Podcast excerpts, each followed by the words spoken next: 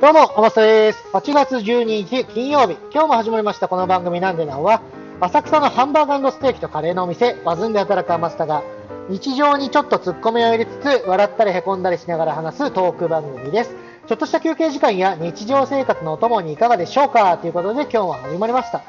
今日はですね、とんでもなく説明が上手くなる方法ということでお話しさせていただきます。えーこの話を聞いてね、嘘だろうとか思う方がいると思うんですけれども、安心してください。これはですね、僕も聞いた話で、僕も、あ、なるほどな、確かにその考え方いいよね、それだったら納得だよ、みたいな感じだったんで、それでね、あまりにも良かったんで、ご紹介させていただこうと思って今話し始めてます。とはいえね、あの、10分、まあ、12分っていう中でギュッと押し込むのは無理があるんで、その方の話を一部抜粋させていただいて、残りはその方の話を聞聞いてくださいってことで、まあ、最後の方にね、その、その方のご紹介をさせていただきますんで、ぜひ最後までご視聴いただければと思います。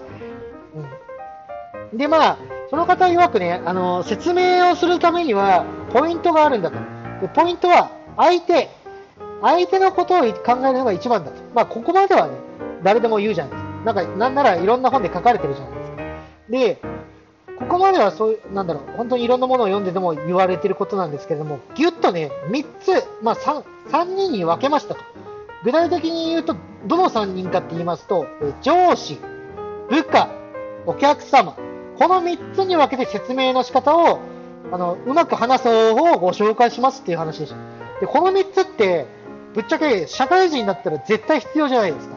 だからね、これギュッとまとまることによってすごい分かりやすくなってました。でその中でも3つ全部紹介すると、時間が僕の場合は、なだろう、本当に限られてるんで、無理なんで、そのうちの1個、上司への、まあ、説明、まあ、報告ですよね、いわば。これについてあのご紹介させていただきます。まあ、また劇になるので、ちょっとはしょるところもありますけれども、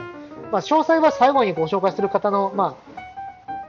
お話を聞いてください。うん。まあこれね、別に無理して見てくだ、まあ、聞いてくださいよっていう話じゃないんです。なんなら、あの、YouTube にタダでや、紹介してますんで、それは後でご紹介させていただきます。で、まあ、上司への報告ということなんですけれども、これね、よく新人さん怒られる、まあ、上司に報告すると怒られる人っているじゃないですか。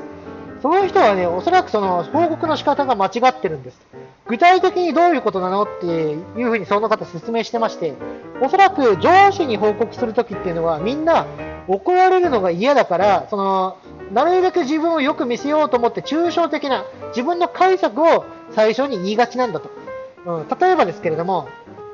まあ、上司があの件どうなってるって聞いたら大丈夫だと思いますよっていうふうにお話をする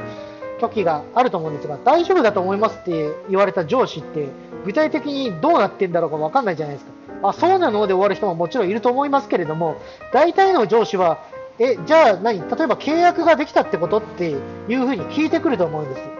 そしたらですね当然契約ができてないわけなんだからあのいやできてませんって言うとえじゃあ大丈夫じゃないじゃんっていう話になるじゃないですか。そこからいろいろ詰められるっていうパターンが大体上司が起こるパターンだと思うんですけれどもこれをねあの防ぐ方法ご紹介してました、えー具体的にどうするかっていうと、まあ、言ってしまいますと事実、解釈、根拠の順番で報告をすると一番いいんだよっていうふうに言ってます。だから最初は事実、解釈が先ですと、うんこの順番さえ間違えればそこまで怒られることはないないはずですみたいな感じで説明してました。でもこれはね、確かにその通りだなと思います。だって事実が分かって自分の解釈が分かってて根拠まで説明してたら、それに対して上司は判断ができるじゃないですか。例えばその、いやその考え方だとあれだから、あのこうしてみた方がいいんじゃないっていうこともできますし、例えば、あそれじゃ無理があるよなというんで、このヘルプでもう一人誰かつけるってこともできるでしょうし、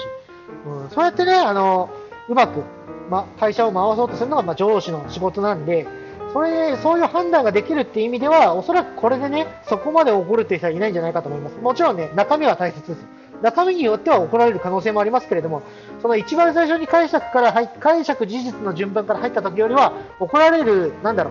う、ランクっていうんですか、怒られることはそこまでないと、うん、減ってくると思います。うん、だからこれはね、素晴らしいなと思いましたね。で、この事実、解釈といって根拠あるじゃないですか。その根拠も具体的に3つ紹介してました。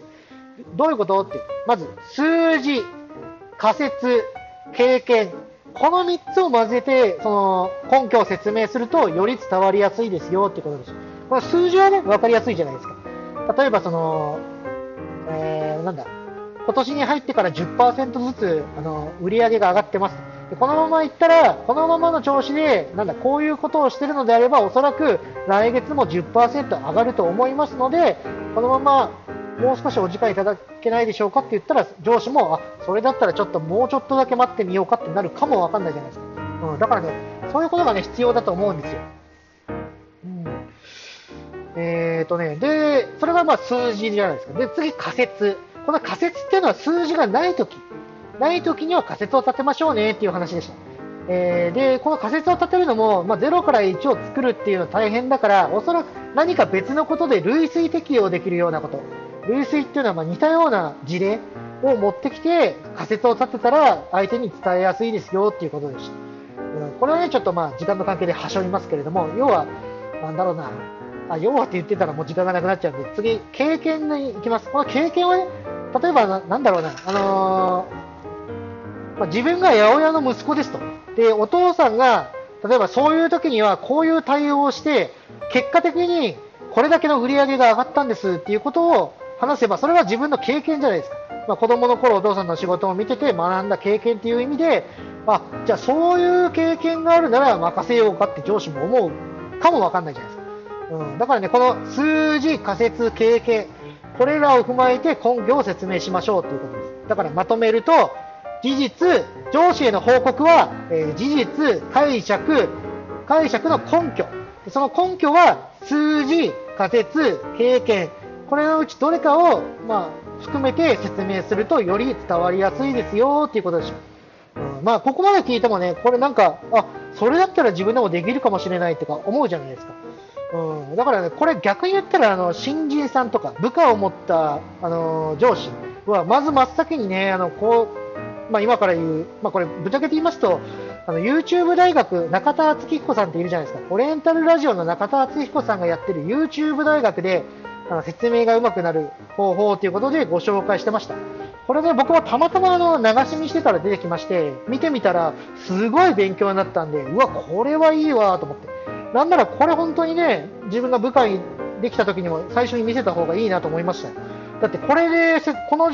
状態で説明されたらもうすぐ何も教えることないじゃないですか。部下もね、あ、こうやって言えばいいんだってすぐわかるじゃないですか。だからね、まず真っ先にこれ見ろよって言ったら終わるっていう意味では素晴らしい動画を上げてくれたと。僕はね、本当に、なんだろう、衝撃を受けたんで、これはシェアしなきゃいけないっていうので今シェアさせていただいています。うん。まあ、あとは、そうですね、あのー、上司への報告の他にも、一番最初に言いました、えー、部下への、そのなんだ、説明の仕方、お客様への説明の仕方っていうのも、合わせてその動画の中では、中田敦彦さんの YouTube 大学では説明してましたので、そちらをね、ぜひご覧いただければ、あの、社会人、一般的に必要な情報っていうのは、説明っていうのは、あの、できるかと思いますので、ぜひぜひ、あの、参考してみてください。僕もね、これはすごいなと。まあ、中にはね、あのーそんなの経験的に知ってるよっていう人もいるかもわかんないですけれども、やっぱね、そういうのでも言葉にするって難しいと思うんで、あ、こういうことなんだっていう意味も踏まえて、まあ、復習の意味を踏まえて、一度ご覧いただくとお勧めいたします。うん、まあ、今日はね、そんな、ちょっと、なんだろう、YouTube、他の方の YouTube をご紹介するっていう趣旨になってしまいましたけれども、本当にね、いいことはやっぱどんどんシェアしていった方がいいと、いいと思ってますので、今後ともなんか、なんだろうな、こういういいものを見つけたら、ぜひ紹介させていただければと思います。えー、あとはですね、たまになんだろう、役立つ役立つ情報っていうんですかね、僕自身の、なんだ、こういう経験があって、こういう役立つことがありますよっていう豆知識みたいなこともご説明していただければと思いますので、ぜひぜひ今後ともご視聴ください。この番組の感想等はですね、ツイッターにいただければありがたいです。ツイッターのアカウントは、アットマーク、アマグリスター。アマグリはローマ字で、スターは英語です。もしくは、アマスタとひらがな4文字で検索するとすぐにわかるかと思います。えー、しばらく慣れるより慣れ、ごめんなさい。しばらくは毎日更新で頑張りますので、えー、今後ともぜひぜひご視聴ください。それじゃあまた明日バイバーイ